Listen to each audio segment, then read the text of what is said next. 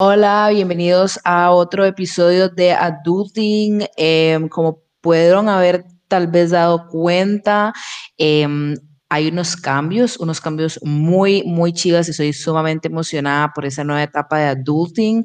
Este, em, primero, de ahora en adelante van a escuchar a una voz muy familiar eh, a Justin. Eh, él nos estuvo acompañando hace tal vez dos episodios em, con Daniel Corrales en un episodio sumamente interesante en el que estuvimos hablando sobre qué pasó después de em, cuando nos graduamos, ¿verdad? Entonces ahora Justin, de ahora en adelante, va a ser mi co-host. Vamos a estar haciendo este podcast juntos. Me me emociona demasiado poder hacer eso, realmente poder compartir con alguien, tener realmente una conversación, poder incluirlos a ustedes, eh, tener otras perspectivas en lo que se refiere a este podcast. Entonces, em, vamos a dar bienvenida a Justin. Eh, este, bueno, hola, ¿qué tal? André, gracias por la invitación ahora ser parte de, de Adulting. Y la verdad, entusias muy entusiasmado con, con esta nueva actividad, este nuevo hobby, proyecto, el cual vamos a traer varios temas de muy buen interés. También traeremos invitados, invitadas especiales. Pero no sé si te parece, arrancamos con el podcast que tenemos el día de hoy. Me parece una excelente idea. el tema de hoy eh, es bastante chill este, vamos a, hablar sobre la crisis de los 20 años o la crisis, tiene varios nombres en realidad, del cuarto de vida, el quarter life crisis. Este, vamos a estar hablando de este tema porque realmente es una parte sumamente importante y que no se puede ignorar de ser de, ser este adulto, ¿verdad? En el que nos estamos formando, de esa, de esa etapa de adulting. Este, y me parece como un buen, buen episodio para eh, iniciar esa nueva etapa del podcast. Entonces, eh, primero Justin nos va a hacer como una pequeña introducción sobre lo que es esta etapa que se llama eh, crisis de los 20 o crisis del cuarto de vida. Dale, este, a ver, la crisis de los 20, yo creo que hay, un, hay una palabra o hay una pregunta en común cuando ya empieza la crisis de los 20 y es, ya acabé mi carrera y ahora qué. Este, uno lleva toda una vida estudiando, esperando esto y cuando ya llega, uno no sabe qué hacer. Algunas personas creen de que no hay casi trabajo, pero gracias porque encontré algo ajeno a lo mío o en lo mío. La crisis del cuarto de vida o el quarter, quarter life crisis es un término acuñado por una autora por ahí en los 2000, 2002, 2001, llamada A.B. Wilner. Es básicamente cuando los adultos jóvenes emergen al graduarse de casi dos décadas de, escolaridad, durante las cuales cada paso a dar está claramente marcado. Se encuentran con una abrumadora cantidad de opciones con respecto a sus carreras, finanzas, hogares, redes sociales, y se enfrentan a una tormenta de nuevas responsabilidades, nuevas libertades, nuevas opciones y claramente eso hace sentir impotencia, hace sentir estar, estar aterrorizado, indecisos y aprensivos más que todo. No sé qué, si, te, si te, se te ha ocurrido a vos, André, la crisis de los 20. Uf, o sea, Sí, y ya digamos como que tengo 25, ya voy por la mitad de, de, esta década y aún lo puedo sentir, o sea, ni siquiera es como, ah, ya cumplí 20 y luego ya pasé a los 25 y ya no lo siento y ya siento como que tengo todo bajo control, cero y es como que uno pasa por este replanteamiento de estilo de vida que incluye amistades, parejas, eh, vocaciones, o sea, desde hobbies hasta el trabajo, la familia, el tipo de relación que uno quiere, tener con la familia. Em, y siento que absolutamente todos nos podemos sentir identificados en algún momento de nuestra vida con esto, con esa situación, porque además estás como en una nueva adolescencia, si lo podemos decir así, porque eh, estás, como totalmente emergiendo como una persona adulta, pero aún no sabes nada, ¿verdad? Y uno a veces vuelve a ver a los adultos que tiene alrededor, em, que son personas mayores que uno, y uno dice, puta madre, todo, todas esas personas lo tienen todo solucionado, yo no sé nada, y, y me acuerdo que cuando cumplí 20, fue peor porque mi hermano iba a cumplir 18 y yo decía, mae, ¿cómo es que mi hermano ya va a ser mayor de edad? Y yo tengo 20 ya, o sea, no lo podía, no lo podía creer, digamos, no lo podía creer. Y es súper complicado ser adulto y uno piensa que todas las personas alrededor de uno, como decía, lo tienen solucionado. Uno de los papás dice, mae, ¿cómo hizo mi papá para, o mi mamá para llegar hasta ahí y parecer que todo lo tienen bajo control? Mae, sí, o sea, yo, bueno, si alguna persona nunca ha tenido una crisis de los 20, por favor que se manifieste a, las respectivas redes sociales, de Adulting, a las nuestras, porque nos encantaría hacerle una entrevista. Pero sí, o sea, yo, yo lo veo como de cambiar de vagón, o sea, como que vas en el tren de la vida y cambias de vagón. Y ese próximo vagón, este, vos estás aterrorizado, te sentís impotente, te sentís inseguro, pero creo que a partir de eso vos tenés que empezar a generar reflexión, meditar y sobre todo aprender esto nuevo. Eh, yo también comparto lo que vos decís, yo tengo un hermano de 16, 15 y yo tengo 23 años, entonces como, madre, qué jeta, dentro de tres años él va a ser mayor de edad y, y uno se acuerda como, mira, yo lo cuando estaba pequeño. Entonces es como, wow, ¿qué le he enseñado? ¿Qué le puedo enseñar? Me explico en esos momentos yo siento que también estoy en la crisis de los 20. Entonces, eh, ¿por qué ocurre? O sea, eh, yo considero que puede ocurrir por cinco grandes áreas y eso es lo que comparten varias personas expertas en psicología y los que, las personas que han estudiado este, esta crisis del cuarto de vida. Y el primer, van por niveles. Entonces, el primer nivel es el biológico. O sea, la efusividad de la adolescencia ya finalizó por completo y ahora nuestro sistema hormonal se vuelve más, más estable, más sutil. Eso por un lado.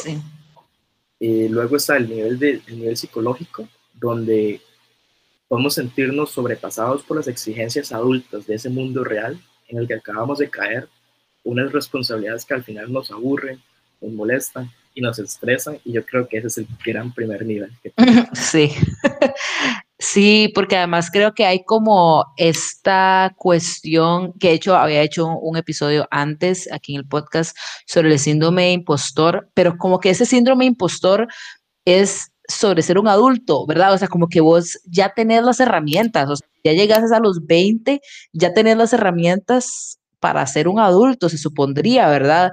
Y uno dice como, mae, yo no sé pagar la luz, yo no sé pagar el agua, yo no sé cómo se pagan los impuestos, eh, cómo me aseguro, ¿verdad? Porque toda la vida he sido asegurado por mis papás, entonces yo no sé ni gorra de cómo se hace eso, cómo se saca una tarjeta de crédito, o sea, como todas esas cosas que nosotros sentimos que deberíamos de saber, no lo sabemos, porque nosotros creemos que lo deberemos de saber y no necesariamente, ¿verdad? Nuestras familias creen que uno lo debería de saber, pero tampoco necesariamente y cuáles son las cosas que nosotros queremos querer, digamos, o queremos saber, pero todo es un proceso, ¿verdad? Este, y eso, como vos decís, es como la base de todo. Creo que igual el nivel psicológico en todos los ámbitos es, es el todo, ¿verdad? Es esa base fundamental. Sí, claro, o sea, este, ese psicológico, yo creo que cuando ya, cuando ya sentís la primera experiencia o el primer azote del síndrome de impostor, es cuando ya te, se empieza uno a cuestionar, se, se, empieza a generar esa impotencia, esa inseguridad y demás. Porque yo también, o sea, yo al día de hoy, este, bueno, yo nunca he tenido o nunca he estado en un proceso con Haciendo, no sé cómo funciona Haciendo, pero sí ya he sacado tarjetas este, desde, que desde que empecé la universidad y me fui a vivir al GAM, este, supe cómo era pagar el agua, cómo era pagar la luz, qué cosas tenía que decir para pagarlas, pero también hay que aceptar las facilidades de hoy en día de, de, la, de, las entidades bancarias, todo ese proceso de, uno se ahorra, de ir a hacer filas y demás. Pero continuando con esto de por qué nos ocurre la crisis del cuarto de vida, También hay otro nivel, que es el emocional, que básicamente es de pronto nos enteramos de que ya no somos los mismos, hemos crecido sin darnos cuenta y ahora nuestras necesidades emocionales son bastante más complejas. Y es interesante cómo funciona eso, porque tal vez antes, cuando uno estaba adolescente, niño, luego hace más que todo por adolescencia, que yo recuerde, este, a nivel emocional me interesaba mucho estar, no sé, jugando Battlefield o Call of Duty o FIFA, 12, 16 años. Y, y creo que, que, ese era como el único interés, pero es parte de ese nivel. No sé qué, qué pensás vos sobre este nivel emocional. Claro, y siento que además, este, ¿cómo se llama? Las, um, necesidades y deseos que uno va teniendo a medida, a medida que va creciendo, uno se va volviendo adulto y va madurando, se vuelven diferentes, ¿verdad? Este, también, pues, tu necesidad de independencia eh, y, y, además que es como un ciclo que existe desde hace miles de milenios, ¿verdad? O sea, que la, la persona nace, porque además los, los seres humanos somos personas súper inútiles, o sea, somos el animal del planeta más inútil que existe en la humanidad, ¿ok? Nosotros logramos ya ser independientes hasta ni siquiera hasta cuando tenemos 18 años, porque no, o sea, no podemos decir que todas las personas a los 18 años se van de la casa y ya se vuelven independientes y ya están trabajando y pueden mantenerse solos. Esa no es la realidad de muchas personas. Ni siquiera es mi realidad, digamos. O sea, yo yo considero que este ciclo de nacer, volverse adulto, eh, irse de la casa, eh, eventualmente cuidar a los papás hasta que ellos se mueran y es, es, un, es como un ciclo que se ha repetido en nuestra sociedad por muchísimos años y esas necesidades y deseos van cambiando a medida que vas como... Eh, llegando a esos milestones, ¿verdad? De cuando sos adolescente y lo único que querés es ver cuánto puedes tomar hasta que el mundo desaparezca, porque mae, mis compas me están diciendo que soy un playo si no me tomo una pacha completa de cacique, este, pero cuando ya llegas a ser adulto, ya no sos ese carajillo de 14, 15 años pensando en eso, sino decís, mae, ya me quiero independizar porque ya no quiero seguir como un parásito. Eh, en mi familia y mis necesidades tal vez ya de poder ganar mi propio dinero, pagarme mis propias cosas, eh, tal vez tener una pareja o no tener una pareja, explorar mi sexualidad, o sea, todas estas cosas van cambiando a medida que vas creciendo, ¿verdad? Pero algo muy importante que, que vos decís, que decías como, bueno, es que antes cuando yo era chiquillo lo que me gustaba era como di, jugar esos videojuegos. Creo que también eso es parte importante de crecer, o sea, poder también seguir jugando aunque uno sea un adulto. Eh, por ejemplo, mi novio pasa jugando, no pasa jugando, pero le gusta jugar play. Y yo pienso que los hombres tienen esta facilidad de volver a ser niños otra vez cuando juegan play o cuando están en una plaza de fútbol jugando, aunque sea con tres más panzones que la mitad antes iban a ser futbolistas profesionales, pero luego de, por alguna razón se les jodió la rodilla y ya no pueden irse a Europa a jugar a la par de Messi, ¿verdad? O sea, este, e, e, los hombres tienen esa facilidad de volverse niños otra vez que a mí me impresiona y yo desearía poder volver a reconectar como con esa niña interior también porque siento que es parte importante de ser adulto, ¿verdad? Volver a jugar, seguir jugando, digamos, o sea, y eso, es, eso creo que es algo como que no se debería de perder, aunque vayamos, aunque vayamos creciendo, no sé si me explico. Sí, sí, claro, o sea, comparto eso totalmente, porque yo también, al día de hoy, a los 23, sigo jugando Xbox, y es como, madre, se siente bien, o también te puedo decir que disfruto una partida a muerte con, con mis amigos, amigas, en Mario Kart, y les tiro todos los chonchos para que, para que, mueran. Sí. Y es, fácil, es fácil como tener esa reconexión y te hace sentir bien. Y son cosas que al menos yo disfruto. Eh, y esto, bueno, yo me lesioné la rodilla, lastimosamente. No, no aspiraba a Europa, no, no quería ir a Europa.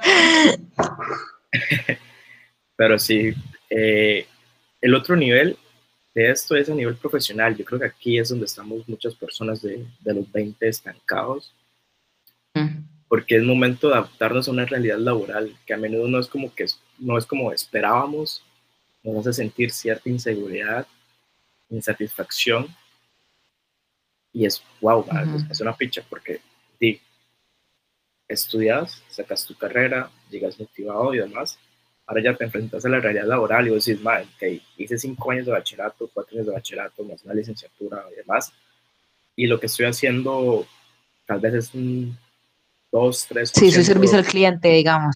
De lo que, ajá, de lo que he aprendido, lo que, la parte teórica, práctica. Entonces ahí es donde también llega esa crisis y también se aproxima el impostor, creo que a mayor tamaño se aproxima. Y es básicamente eso a nivel profesional, o sea, es como, madre, ¿ahora qué hago? Y, y, creo que es como esa transición de la crisis de los 20 Sí, sí, porque además tal vez en el mejor de los casos a uno le pasa, por ejemplo, como lo que me pasó a mí, que yo me considero sumamente privilegiada, de que yo durante mis cuatro años de universidad nunca, no supe lo que era trabajar para pagarme la U o para ayudar en mi casa, ni nada por el estilo. O sea, yo fui una mantenida y, y sigo siendo una mantenida porque mientras estoy haciendo la maestría me siguen manteniendo.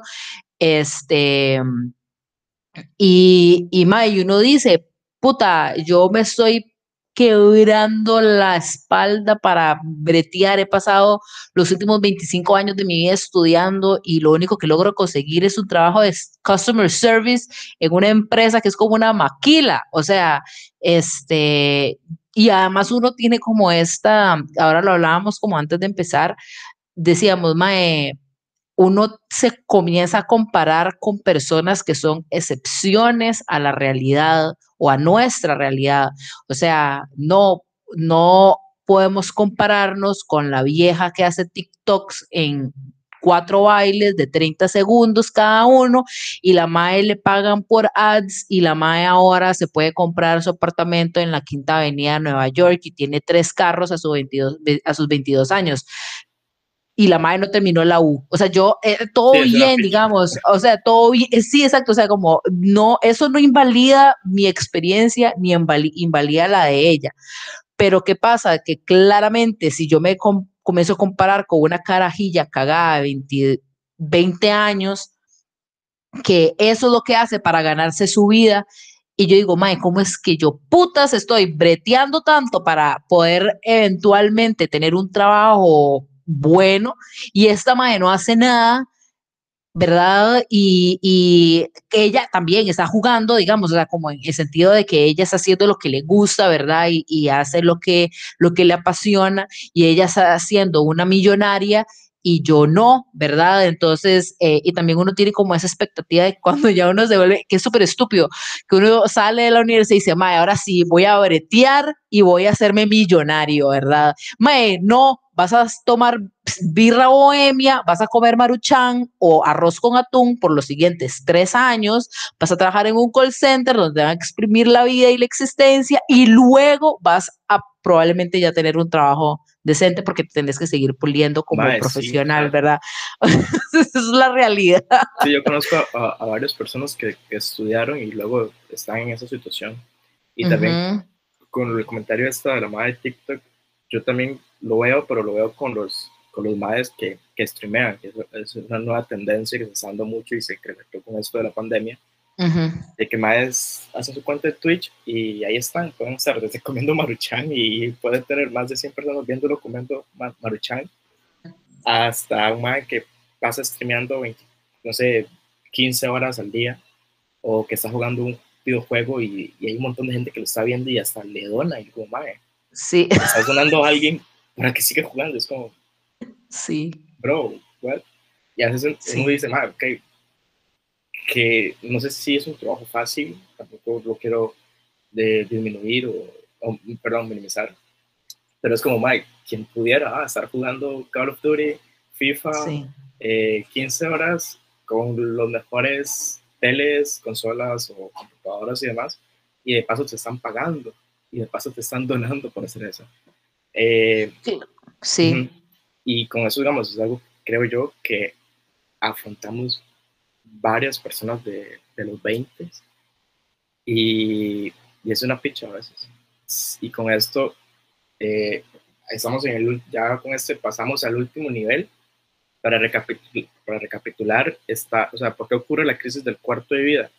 por el nivel biológico, psicológico, emocional, profesional y el último, el social.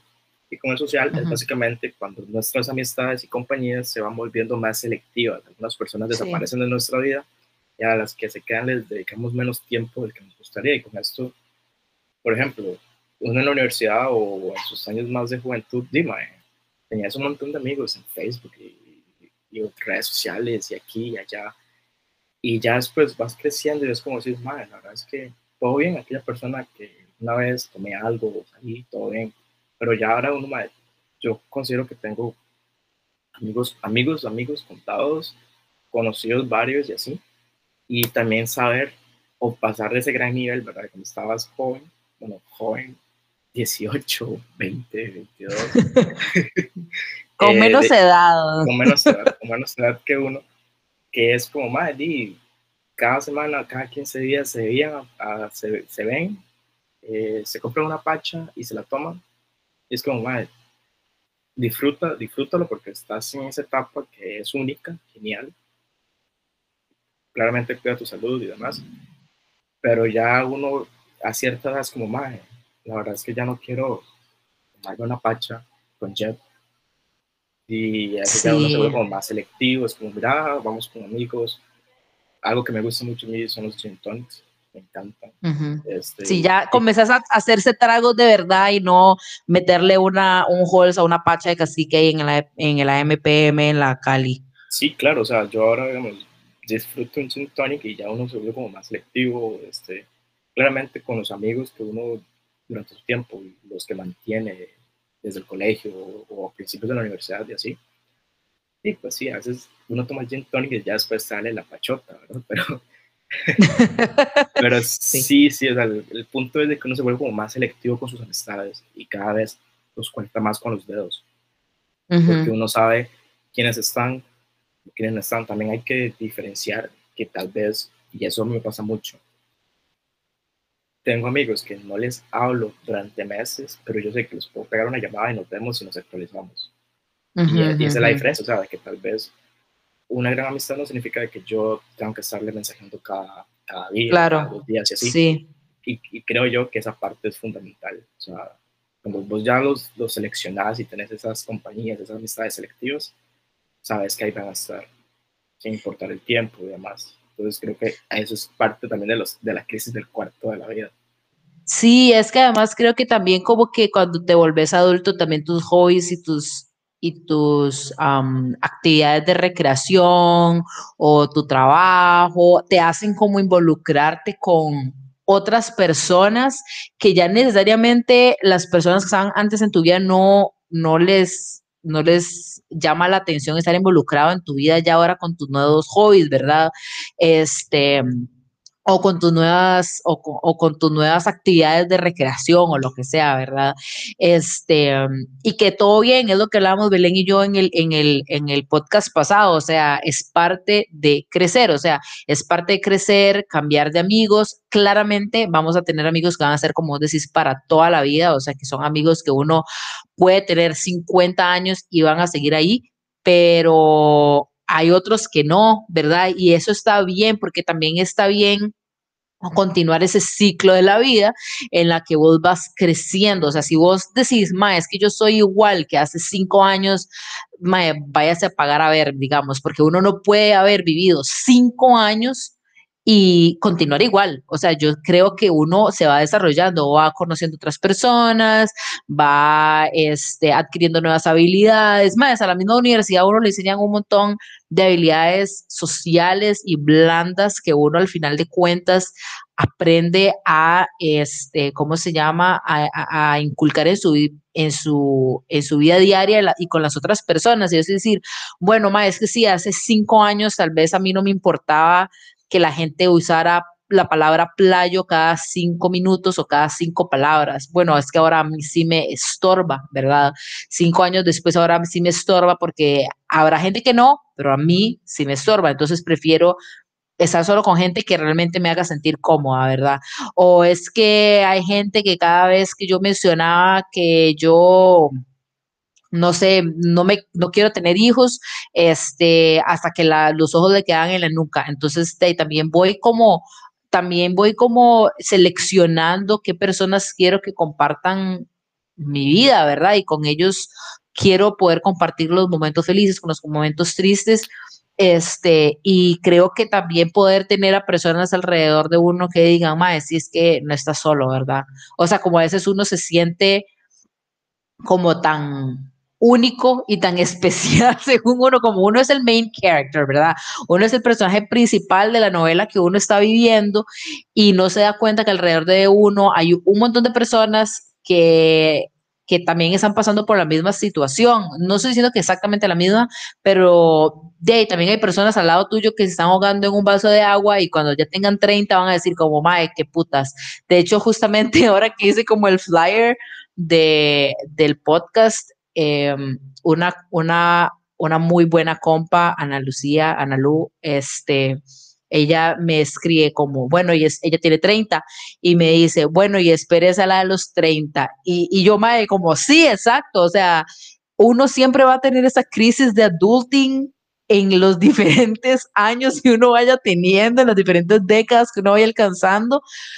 Claramente cada una va a ser diferente, porque lo es, pero sigue, continúa, digamos, eso nunca se acaba, se va a acabar cuando usted se muera, nada más, digamos. Entonces, eh, pero claramente ella, probablemente ahora, ya a sus 30 y algo de años, ya, o a sus 30 años, dice, Mae, que huí la más tonta fui porque me puse a llorar por aquel men que me dejó tirada, en digamos, no sé si eso es una realidad, digamos, pero estoy inventando cualquier cosa, que me dejó tirada en la Cali y que luego lo vi aquella esquina. Por, por el partido de esa prisa.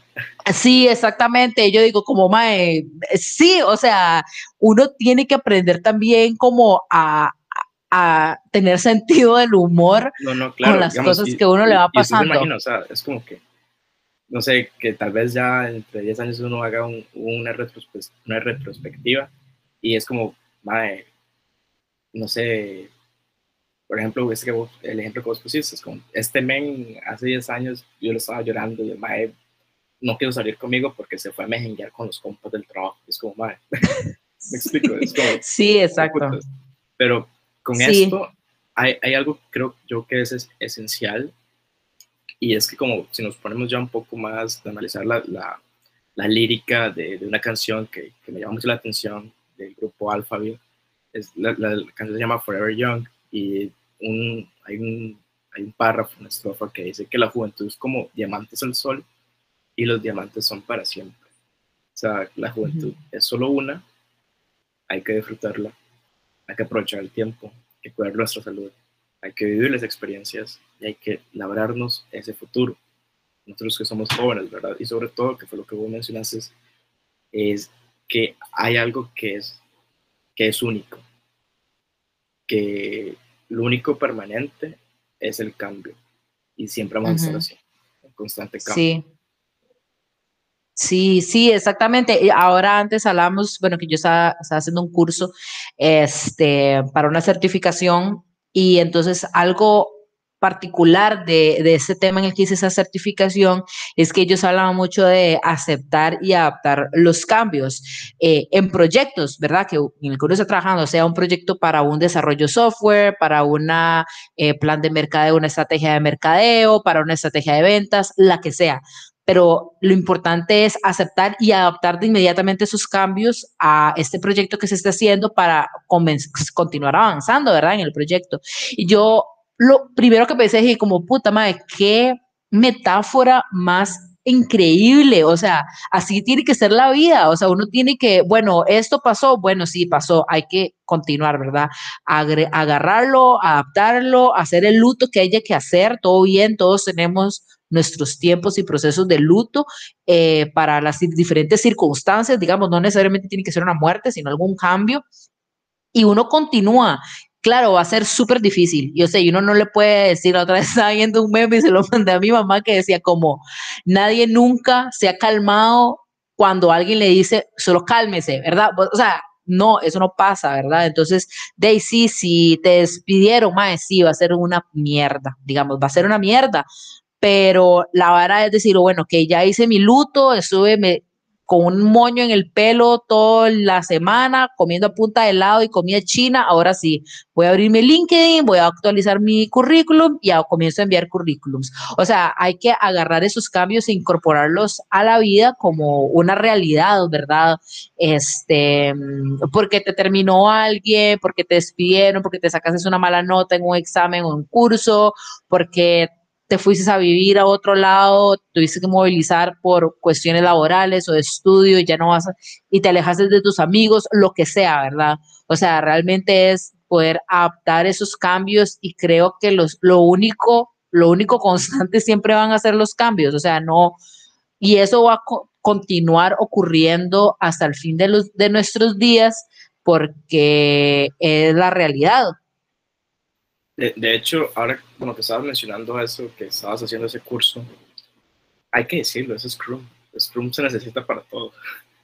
Eh, eh, hay algo, algo que me llama mucho la atención también, es, es este pensamiento, esta filosofía, la, asiática. Para mí esa gente son volados, o sea, por algo tienen grandes cosas, grandes inventos y una gran mente y es que básicamente, bueno, estás hablando de cambios y demás, y, y en japonés la palabra crisis está compuesta por dos caracteres, que es peligro y oportunidad. Entonces, ¿qué, ¿cuál es la analogía de esto? O sea, estamos en una crisis de los 20 y ya luego vendrá la de los 30, la de los 40 y así sucesivamente, pero estamos en una crisis, pero tenemos que ver qué oportunidad sacamos de esto. ¿Me explico? Ahora bien, con esto de la oportunidad, ay, está bien querernos comer el mundo, está bien bajarnos del barco cuando no están bien las cosas, está fenomenal aceptar que lo único permanente es el cambio y cuanto menos te resistes es mejor, eh, está bien tolerar la frustración, o sea, hay que aceptar de que no todo va a ser como queremos ni como nos merecemos. Eh, hay que también aceptar y aprender a reírnos de nosotros mismos, más que todo. Sí. Y sobre todo, mae, gestionar la incertidumbre. O sea, que te hayas independizado ya o no, no, no, no quiere decir que te va a tocar convivir con X persona, con personas que estás actualmente y así. Eh, también hay que, mae, creo yo que parte de esa crisis nos volvemos muy pesimistas y debemos darle vuelta a eso. O sea, hay que elegir el optimismo. Creo que ser hater ya pasó de moda, nunca fue moda, nunca fue nada. Y hay mucha gente eso en redes sociales. O que alguna persona está disfrutando o está de vacaciones, o está en qué lugares como, ah, mira, esa persona está ahí, se le ve mal, mal, no, o sea, si está disfrutando, tal vez tuvo un camino largo, o un proceso largo para llegar ahí. Exacto, o sea, también creo que que esa parte como de aceptar que uno viene por caminos separados, que a veces uno puede ir como, em, no sé, como eh, me imagino como en estas carreteras de 6, 10 carriles que uno ve como en estas ciudades, en, ciudades grandes, que no es en Costa Rica, ¿verdad? Pero que igual que uno dice, uno vuelve a ver a un lado y ve un mae conduciendo como un carrazo y todo lo demás, y uno dice, Mae, porque yo no tengo eso, verdad? Si estamos en el mismo lugar, en el mismo país, en todo. Este, mm, pero que uno tiene que saber que esas personas vienen de otro lugar y que uno no sabe los privilegios que ellos o nosotros tuvieron o que pasaron, ¿verdad? Sí, claro, Mae, o sea, totalmente. Y para mí ese es como el consejo más importante de que nos va a servir a todos que estamos, a todos y a todas que estamos atravesando esta crisis de los 20, es de reorganizar nuestras prioridades, y, es, y esto es una picha, pero es muy cierto y muy verídico, es de comprender que, mm, o sea, reorganizar nuestras prioridades y comprender que no tienen por qué coincidir con las prioridades impuestas socialmente. ¿Qué quiero decir con esto? Eh, yo en mis redes sociales ahora eh, André, yo puse, Mae, ¿qué crisis de los 20 han tenido o han pasado? Uf, o sea, algunas personas me dijeron, como es darme cuenta que no necesariamente voy a trabajar en lo que estudié, es darme cuenta que, que no, no, estoy haciendo nada por mi vida, que estoy estancado, qué hacer con mi vida después de la U, eh, si voy a tener casa algún día, eh, eh, que tal vez ya tenemos 25 y aún no ha hecho nada con la vida. una amiga me mandó que es, y esto, esto es muy cierto lo que ella me dice, y, y esto lo asocio con, con, lo que se ha impuesto socialmente, o sea, de que en los 20 ya deberías tener una pareja estable y casarte a los 25 o 30 de que ya a los 20, uh tenés que estar en un, alquilando un apartamento por tu propia cuenta o ya hacer la gestión con la entidad bancaria eh, respectiva para ya sacar una casa o ya tienes que haber comprado tu, primer carro o ya debes de haber de estar con una licenciatura o en una maestría o estar en muy buen trabajo. O sea, son varias impuestas socialmente que uno dice, madre, ¿por qué no lo hago? ¿Por qué no lo he hecho? O, o estar trabajando a tus 20 eh, en un lugar que tiene que ver con tu trabajo, qué te gusta y que te sentís eh, valorizado en ese lugar. ¿Me explico? Entonces, son cosas impuestas socialmente que es una mierda, pero cuando ya logremos aprender a reorganizar nuestras prioridades, o sea, cuál es la prioridad de Andrea, cuál es la prioridad de Justin, cuál es la prioridad de esa persona que nos está oyendo, vamos a comprender y vamos a, a, a en definitiva, de que podemos utilizar esta crisis para ir conociéndonos poco a poco a nosotros mismos, más profundo, ir creciendo y madurando emocionalmente. Y creo que eso es lo esencial que se debería hacer con esta crisis de los 20. Sí, sí, estoy totalmente de acuerdo y además creo como que poder saber que creo que es muy reconfortante también saber que hay otras personas que están pasando por lo mismo, que pasaron por lo mismo que uno. Uno dice, bueno, hay personas que ya pasaron por donde asustan y están todo bien. o yo ya pasé por donde me asusté y ya todo bien. Y, y creo que también mantiene como esas ganas de seguir adelante, ¿verdad? Creo que es algo que las, que las personas tenemos, que somos sumamente persistentes en, en lo que queremos eh, la gran mayoría de veces. Y además, yo digo, Mae, eso es parte de crecer, o sea, eso es parte de convertirnos en las personas que vamos a ser, en las personas de sí, a veces no necesariamente nos convertimos en lo que nosotros pensábamos que íbamos a hacer cuando teníamos 25 años. Todo bien, o sea, no sabemos si vamos a tener una, ahorita una casa a los 25, más todo bien, o sea, la gente en la actualidad, en la, en la era moderna, no se espera que se enjarane por 100 millones de colones en el banco para pagar una hipoteca o un préstamo hasta los 60 años. O sea, eso, eh, si usted lo quiere hacer, todo bien, pero sepa que si esa es una presión que usted tiene, probablemente es autoimpuesta. o sea, como probablemente tus papás, a menos que te hayan dicho como, ah, sí, es que usted tiene que tener una casa, bueno, igual, o sea, que ellos te lo hayan dicho o no te lo hayan dicho, o tu amigo te lo haya dicho, o tu amiga lo esté logrando, no significa que usted lo tiene que hacer porque si ese no es su plan de vida, ese no es su plan de vida.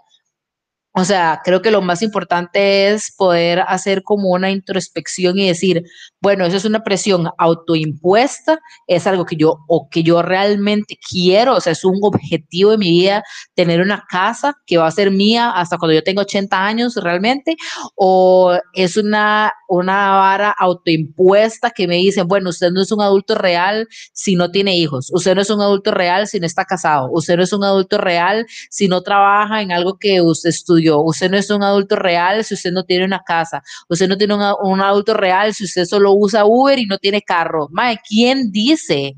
¿Quién dice? Nadie. O sea, la gente, sí, porque la gente habla porque tiene la boca puesta. Pero nada más. o sea, no creamos que solamente porque hay gente a nuestro alrededor que lo está haciendo o hay gente a nuestro alrededor que no, es, no lo está diciendo, que es una realidad. Puede ser una realidad para ellos y genial, perfecto, maravilloso. Invítame a tomar café cuando tengas tu casa, pero no necesariamente tiene que ser una realidad para Justin o para Andrea o para María José o para Carlos, ¿verdad? O sea, son personas individuales que tienen objetivos de vida diferentes porque para mí puede ser, bueno, ma, es que usted no es adulto real si usted no ha viajado, ¿verdad? O sea, ¿qué países conoce? De no, eso es para mí, ¿verdad? Eso es lo que para mí me hace sentirme adulta, poder decir, ma, todos los años voy a salir a viajar aunque sea un país. Di genial, pero esa no es la realidad de todos, esos no son los objetivos de todos y creo que eso también es sumamente importante como volverse a un espejo real y decir, bueno, ¿qué estoy haciendo? ¿Por qué lo estoy haciendo? ¿Me está haciendo feliz? No, de bueno, no necesariamente quiero seguir trabajando en esto o lo quiero poner ahí como en un back burner, ¿verdad? De, de, de vida, de plan de vida. Sí, man, o sea, creo que lo más difícil ahorita para nosotros a los 20 es definir eh, eh, esa prioridad nuestra y no, no vernos involucrados o que no se nos meta en la mente lo, esas prioridades impuestas socialmente o de compararnos con amistades o nuestros mismos padres, familiares, como decir, hey, ¿para cuándo esto? Y no, puta, yo tengo mis prioridades, lo que yo quiero en este momento es un Xbox, Xbox Series X, man. sí. explico? Sí, sí, sí, sí o querer o montar a caballo en un atardecer en Osara. O meterle mil pesos al 58 reventado y a ver si pego algo. ¿Me explico? Entonces, sí. es un ejemplo, ¿verdad? No es como que lo vaya a hacer, pero, pero sí, o sea, básicamente son esas cosas. Y en definitiva, eh, esta crisis es para ir conociéndonos poco a poco nosotros mismos profundizando, creciendo y madurando emocionalmente. Sí. Y como dice esta, eh, en japonés, la palabra crisis, compuesta por dos caracteres, peligro y oportunidad. Y aquí lo que nosotros debemos hacer es, ¿qué oportunidad sacamos de este peligro o esta crisis? Sí, sí. Creo que esto podemos seguir así cerrando como este episodio de de hoy. Este, realmente creo que fue un muy, muy buen episodio, muy divertido, lo disfrutamos muchísimo, nos reímos muchísimo. Em, y espero que todos los oyentes los disfruten. este fue el primer episodio con Justin. Díganos en las redes sociales, tanto las mías como las de Justin y como las de Adulting, qué les pareció el podcast. Si hay algún otro tema, algunos otros temas que quisieran que nosotros este, abordáramos en el podcast. Eh, si quieren participar, ya sea por mensajes o si quieren participar como invitados, también díganos. Em, queremos realmente que sea un podcast súper interactivo para ustedes y para nosotros, porque creo que eso lo vuelve más emocionante. Entonces yo me despido de ustedes. Justin, muchas gracias por conversar a embarcarte en este viaje conmigo del podcast. Bueno, ya me embarqué, ya no puedo salir. no, mentira. Este, no, André, la verdad, muchísimas gracias por la invitación. Eh, para todas las personas oyentes, tenemos varios temas, temas interesantes. Estamos en la búsqueda de invitados, invitadas especiales, acorde a los temas que tenemos. Y esperemos que este episodio sea de agrado. Tendremos más episodios próximamente y sorpresas en el podcast de Adulting. Chao. Chao. you.